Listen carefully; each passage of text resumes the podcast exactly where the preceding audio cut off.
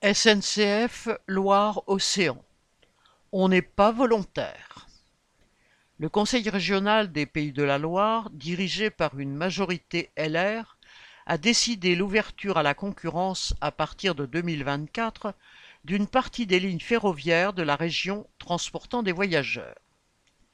Le transport de marchandises sur rail, lui, avait été ouvert à la concurrence par le gouvernement Jospin de gauche plurielle, entre guillemets, et son ministre des Transports du PCF.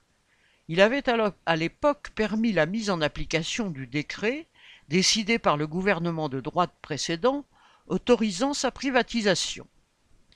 Sur la région, c'est la filiale SNCF Voyageurs Loire-Océan qui a été choisie, avec une promesse d'économie de 33% et d'un quart de train supplémentaire sur certaines lignes.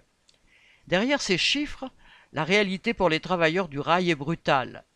La direction de la SNCF, après avoir expliqué dans un premier temps qu'elle était à la recherche de volontaires pour faire fonctionner sa filiale, pourrait ensuite obliger certains cheminots à, y travailler si elle ne trouve pas assez de monde, comme le lui permet une loi passée en 2018 par le gouvernement de Macron. De plus, les volontaires, entre guillemets, désignés ainsi pourraient être licenciés s'ils refusaient cette mutation d'office dans la filiale. Pour le moment, il n'y aurait qu'une vingtaine de volontaires déclarés sur presque 400 recherchés.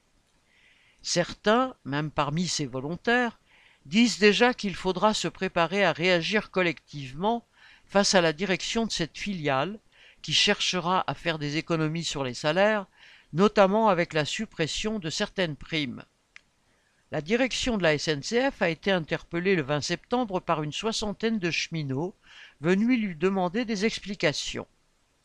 Elle n'a donné aucune garantie sur les salaires, ni sur les futures conditions de travail de ceux qui intégreront la filiale. Les cheminots qui travaillent aux ateliers de maintenance ne croient pas, eux, que la situation va s'améliorer. En effet, le manque d'effectifs est déjà tellement criant que 17 trains par jour sont actuellement supprimés prétendument à cause d'animaux traversant les voies, comme si c'était nouveau. Mais l'explication est plus simple. Il manque une vingtaine de travailleurs pour réparer les trains dans ces ateliers où les salaires sont au niveau du SMIC. En effet, ceux qui trouvent un emploi mieux payé ailleurs n'hésitent plus à partir, et c'est bien compréhensible avec l'inflation que tout le monde connaît. Alors, malgré les inquiétudes, de nombreux cheminots multiplient les discussions sur le sujet. Pour le moment, les réactions sont variées et le sentiment général n'est pas à la résignation. La direction qui s'apprête à envoyer un nouveau courrier à tous ceux concernés par cette ouverture à la concurrence commence, elle, à sentir que ces désignations d'office ne vont pas passer comme une lettre à la poste. Correspondant Hello.